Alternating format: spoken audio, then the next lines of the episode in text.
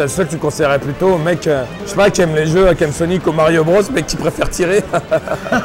c'est ça, un peu ça c'est un peu ça, c'est un peu ça. en fait. tu, Ouais. tu sautes de plateforme en plateforme et tu tires. C'est ça, c'est le, c'est le Mario mais avec des flingues.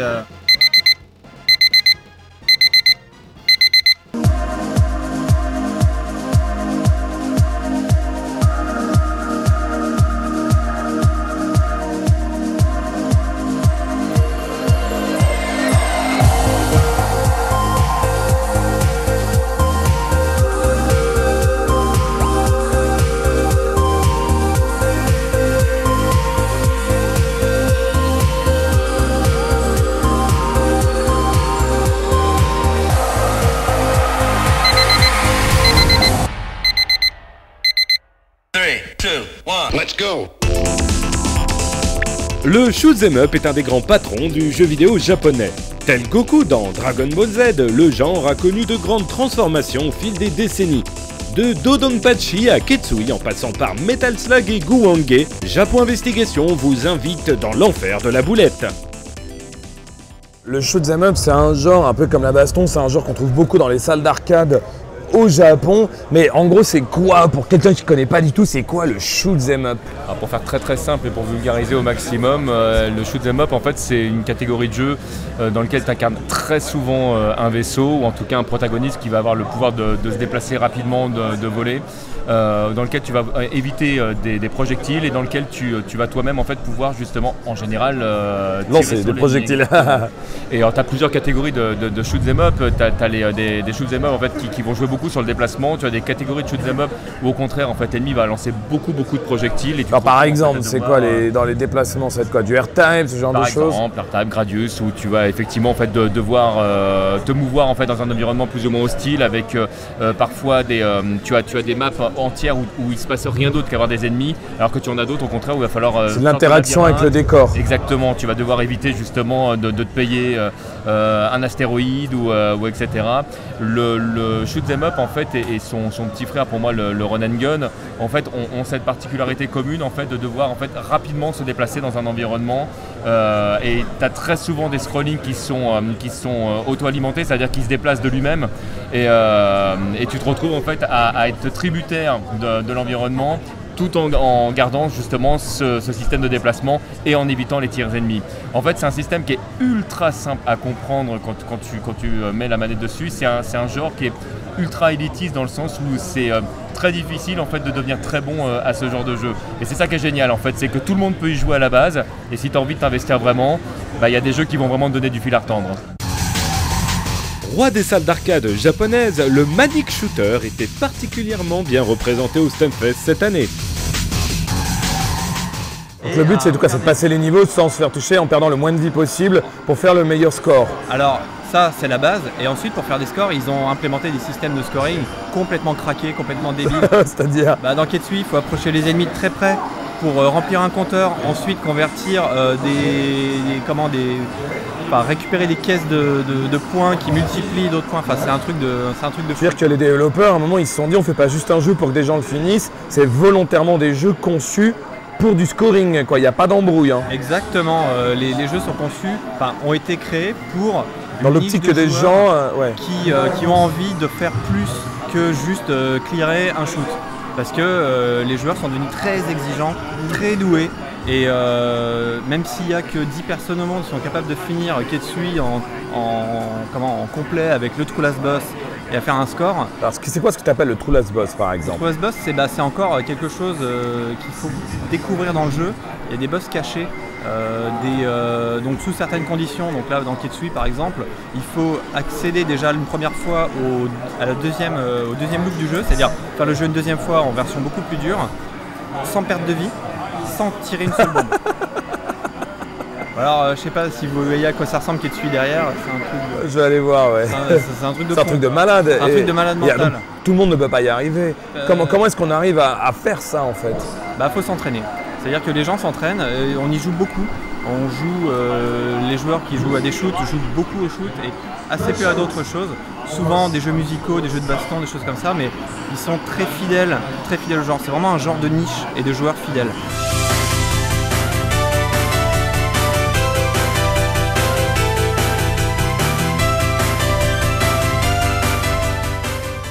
Comment est-ce qu'on progresse à ce genre de jeu Quand tu l'as déjà fait, qu'est-ce qui va faire que la partie d'après, tu t'es posé des questions sur le placement des ennemis, sur le placement des boulettes Qu'est-ce qui fait qu'on va faire mieux qu'un autre en fait Quand tout le monde est déjà à un niveau exceptionnel Ouais, euh, ben disons que clairement il y a une grosse partie, on, va dire il y, a deux, grosses parties quoi, c'est la connaissance et le skill. Donc euh, c'est très important dans un shoot de chercher à optimiser constamment le score qu'on arrive à faire en analysant, euh, en analysant le jeu, en cherchant à, équilibrer en fait la prise de risque par rapport au système de score. Quoi. Donc on va aller regarder, chercher dans les tout petits détails, essayer de le faire différemment. euh, euh, d'une suite d'échecs en fait qui mène jusqu'au moment où on est capable de le faire euh, une fois, où on est capable de le faire régulièrement sans faire d'erreur. Et, donc voilà, c'est cet équilibre entre la connaissance et le skill. Donc on va, on va regarder des vidéos par exemple. Chacun s'entraîne d'une façon différente. hein. Par exemple, au Japon, ils peuvent pas. Euh, moi, comme je joue sur émulateur, il y a beaucoup de gens ici qui vont jouer sur émulateur. Ils peuvent s'entraîner avec, euh, avec des, en, décomposant le jeu en petits morceaux avec des, des sauvegardes et en, et en s'entraîner sur, les segments, un peu comme les speedrunners font sur leur jeu. Euh, donc pour, pour acquérir d'abord la connaissance et ensuite pour acquérir le skill en fonction de la difficulté du jeu ou du passage. Donc c'est de la répétition et c'est accroître ses réflexes, ses capacités à, à lire les patterns. La lecture des patterns, c'est un, c'est un grand, euh, c'est un des skills les plus importants dans, dans- les shoots pour, euh, pour avancer.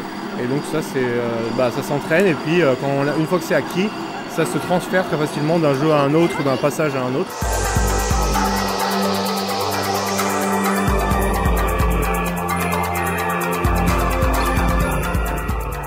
C'était quoi cette particularité d'avoir un personnage qui, qui se déplace physiquement finalement sur un terrain Alors ouais, euh, pour une fois, le scrolling va dans tous les sens et le décor va, nous pousser en fait.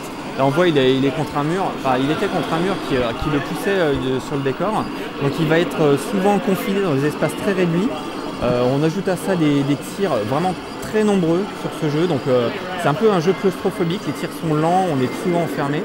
Et pour s'en sortir, il a la possibilité de développer un petit fantôme qui va être devant lui et qui va ralentir, euh, colorer les, les boulettes en rose, là on les voit un petit peu en haut, et les ralentir. Donc ça veut dire qu'il va pouvoir se frayer des passages euh, en, en utilisant euh, le- son deuxième personnage. Et s'il détruit l'ennemi qui a lancé les boulettes au moment où elles sont roses, il va les convertir en bonus. Donc en fait, on, le jeu de malade. voilà, c'est un jeu malade, mais c'est exactement ce que le Manic Shooter est devenu. C'est des jeux où euh, on ne se contente pas de tirer et d'esquiver. Et si on ne comprend pas le système, on est mort. C'est- Ça, ça s'improvise pas. Il faut expérimenter, enfin pas expérimenter, mais se renseigner, euh, apprendre à jouer. Et euh, pour ça, euh, on peut même euh, acheter des DVD, euh, regarder sur YouTube. euh, et surtout, en fait, se rencontrer. C'est-à-dire que là, euh, les gens, ils font pas que jouer ensemble euh, à la On chaîne. partage des On stratégies. partage des stratégies, exactement. Le shoot'em up est un genre très proche de ses fans qui développent eux-mêmes de nombreux jeux. La série Tohu Project, c'est du doujin shoot'em up, c'est-à-dire c'est quelqu'un, c'est du homemade. C'est quelqu'un au Japon qui l'a fait pour se faire plaisir. Pourquoi il fait ça à la base? Parce qu'il est fan de shoot, de musique? Ça, à la base, il était fan de musique, il, est aussi- il aimait beaucoup les shoots aussi, et il trouvait pas les shoots qui, euh, qui lui plaisaient. Donc il a décidé de créer ses propres shoots pour mettre ses propres musiques dessus. D'accord, ça c'est bien. Donc il est parti juste. Le type à la base, donc il savait pas faire de shoot, il savait juste faire de la musique. C'est ça, il faisait de la musique. Euh, En fait, c'est son club euh, à l'école. Ils avaient un club plus ou moins d'informatique et de jeux, ils créaient des trucs. Et euh, c'était euh, Amusement Maker, en fait, il s'appelait euh, au début. Ils ont fait les 5 premiers, cinq premiers opus comme ça dans un club à l'école. C'est les 5 premiers opus qui sont là, qui sont sur PC 98. Donc comme c'était assez restreint, le- la console, enfin le, le PC, le- la machine, ça a eu du mal à, un peu de mal à, comment dire, A explosé. ça a explosé. Mais quand il a commencé à sortir les opus sous Windows, donc Là, dont on en voit un, ça c'est lequel par exemple? celui-là c'est le huitième. C'est le. Mais il y en a combien Là on en est à 15 sans compter tous Ah, le les sans compter tous les hors-série. Parce qu'en fait ils- tous les opus principaux c'est des shoot'em up. Il y a plein de hors-série où il, il rajoute des éléments de gameplay un peu différents. Et il met des 12.3, 12.5, 12.8. euh, Ah, mais c'est quoi leur particularité? C'est des shmups dans le même univers? C'est- du Danmaku en fait surtout. Du Danmaku c'est du euh, bullet hell, euh, c'est euh, c'est du shmup avec beaucoup beaucoup beaucoup de boulettes. Beaucoup de boulettes, donc comme les Dodonpachi, c'est- Et ouais, les- comme le jeu Cave par exemple. Ça c'est à peu près ça ouais. Et donc euh, voilà, le but c'est de faire du scoring euh, sur un nombre très très élevé de, de boulettes quoi. Et en fait, la particularité de cette série, c'est qu'à chaque, à chaque opus, il essaie de mettre un, nouveau, un nouvel élément de gameplay. Il essaie de changer dans chaque opus que- qui ne ressemble pas au précédent. D'accord, bah, par exemple, dans celui-là, celui-là. On, on a un duo d'équipe, il joue à- en fait, euh, voilà, on voit un perso, à chaque fois qu'il peut switcher de perso, et l'autre perso lui permet d'avoir un tir différent, euh, de passer à travers certains projectiles. euh, Et pourquoi toi t'es fan de ça aujourd'hui? C'est pour l'univers? Parce que t'es fan de shoot'em up et tu te dis il y a plus de créativité chez ce mec que chez tous les shoot'em up qui sortent en arcade En fait, cette série, ce mec il a sorti ça en tant que dojin et il veut que ça reste en tant que dojin. Et il laisse tous les fans réutiliser la, la série- l'univers pour créer leur propre, euh, leur propre jeu, leur propre dojin, fanzine. Et donc ça a, eu un, ça a eu un très très fort effet au Japon.